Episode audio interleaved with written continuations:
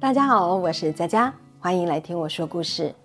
因为我的频道只有我一个人经营，所有的影片也都是我一个人剪辑，有很多的故事哦，也都是去亲友那边将他们的亲身经历录音之后呢，回来整理才分享给大家。所以，请大家呢能不要吝啬，帮忙点赞分享一下，因为您的善意举动。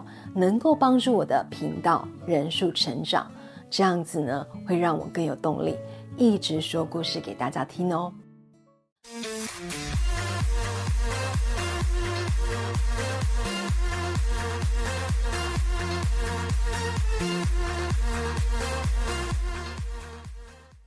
前几集说的故事呢，都是一位很有爱心的姐姐所分享的，因为她儿子哦从小就有阴阳眼。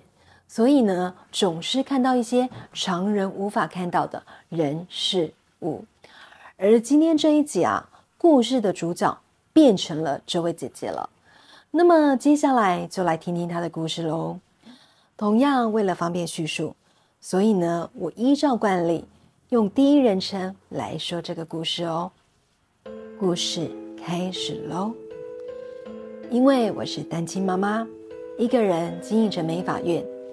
一边又要照顾着才三岁的儿子，因为美法院的常客租给我一间五十几平的五楼空房，由于租金很便宜，加上呢跟工作的美法院又很近，所以我就搬去了那边住。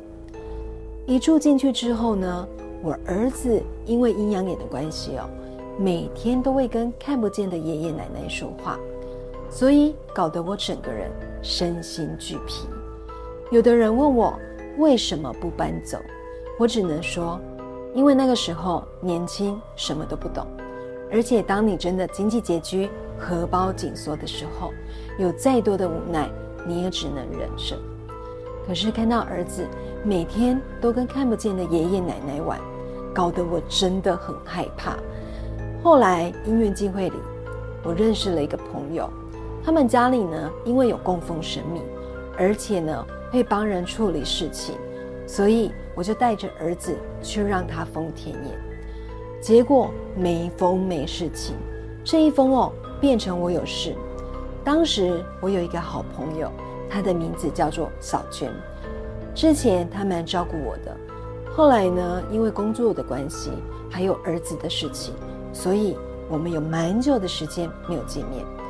有一天，他忽然来店里找我。当时我一看到他，就觉得他的脖子啊，怎么肿了一个很大的包，而且脸色很难看，整个人呢就是发青的感觉，感觉就是不对劲。所以当时我就说：“你怎么脸色那么难看？有没有去给医生看啊？”然后他就回答我说：“已经看过医生了，而且也有在吃药控制。”当天我们聊天的内容也都是一些话家常。后来过没几天哦，我身边就开始出现一些怪事。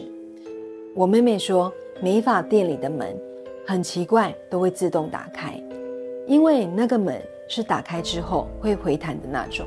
可是这几天哦，这个门除了会自动开之外，还不会回弹。当时我就想，那有可能是坏了啊。找个人来修理一下吧。结果妹妹就说，她检查过了，并没有坏，而且它都是在固定的时候，那个门才会自动开。除了这个之外哦，那一阵子我在洗澡的时候，我的浴室呢都会有一股冷风吹进来，而且门都会自动打开一个小缝。还有就是我在煮东西的时候，眼角呢都会看到有一个人。站在我的身后。大约一个星期之后，有一天，我接到妹妹的电话。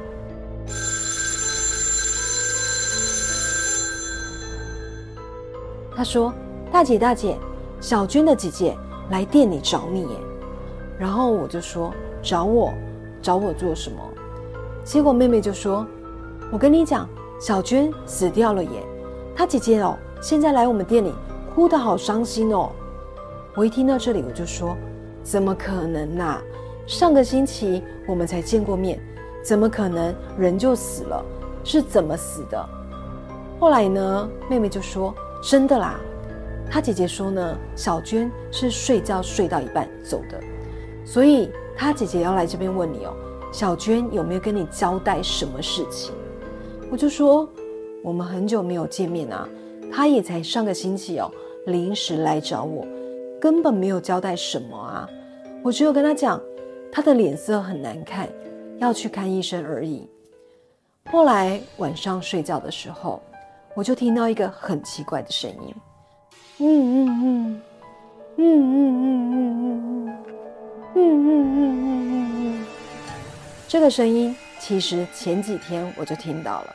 一开始呢，我以为是耳鸣，还想说我的耳鸣怎么那么严重啊？后来知道了小娟的死讯，还有她死亡日期之后。我就直觉这个声音会不会是小娟？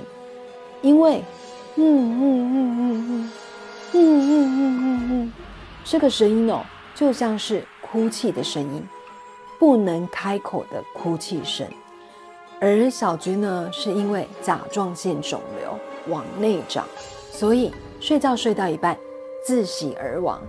当下我也没有想太多就心里默念小娟是你吗？如果是你是不是有什么事要跟我说？如果你有事要交代我会帮你跟家人转达。结果当天我快要睡着的时候我就看到一个影子站在我的床边然后一直嗯嗯嗯嗯嗯嗯嗯嗯嗯。嗯嗯嗯嗯嗯的哭泣。后来接连几天要睡觉，也都是快要睡着的时候。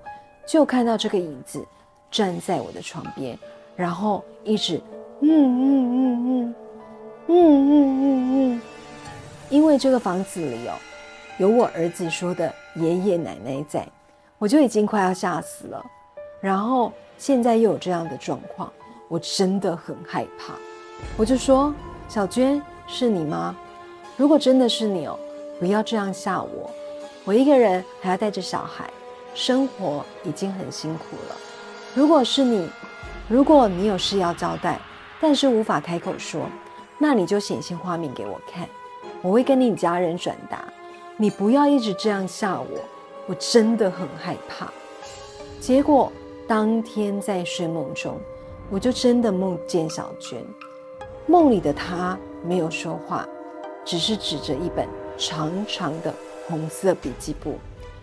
因为小娟算是恨死的，她不是自然死亡，而且听她家人说呢，小娟是因为甲状腺肿瘤往内长，算是窒息而亡。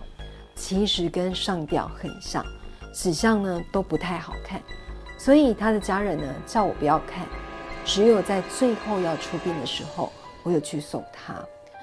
那个时候我就跟他家人说。如果在整理他的遗物的时候，要特别注意一下，看看呢有没有一本红色的长形笔记簿，那里面可能有写着他要对你们说的话。后来隔没几天哦，小娟的姐姐就打电话给我，一直哭，一直哭。她说他找到我说的笔记簿了，因为小娟是恶性肿瘤，所以早就把所有的事情呢。都写在这上面，交代的清清楚楚。然后我就说：“那很好啊，有交代清楚，他也走的没有遗憾。”结果他姐姐就说：“那小娟还有没有跟你说什么？”我就马上说：“没有了，没有了，事情有圆满处理好就好了。”故事说完了。当时这个姐姐说，那个时候她遇到这件事，并不会感到害怕。但现在想一想，真的很可怕。我还记得她是一边说一边起鸡皮疙瘩，原以为这件事就这样子圆满结束了，对吧？但是呢，没有想到这件事竟然还有续集耶！